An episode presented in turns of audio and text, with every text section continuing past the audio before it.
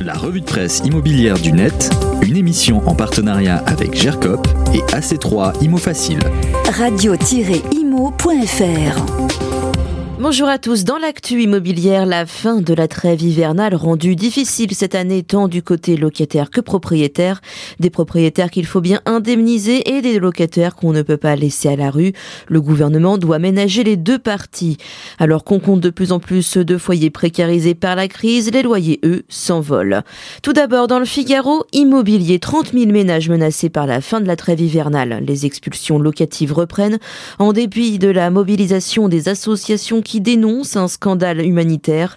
La ministre du Logement Emmanuel Vargon demande au préfet d'échelonner les expulsions jusqu'en 2022 et promet des solutions de relogement ou d'hébergement aux expulsés.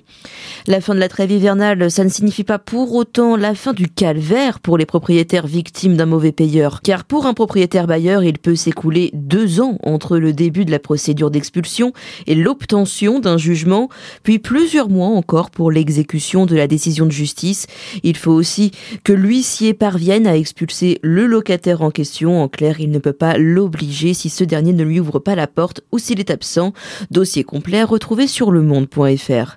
Des locataires fragiles et des loyers en hausse, c'est ce que montre une étude de l'Observatoire Clameur.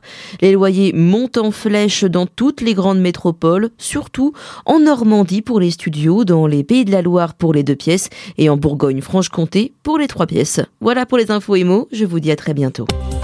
La revue de presse immobilière du net, une émission en partenariat avec GERCOP et AC3 Imo Facile. Radio-imo.fr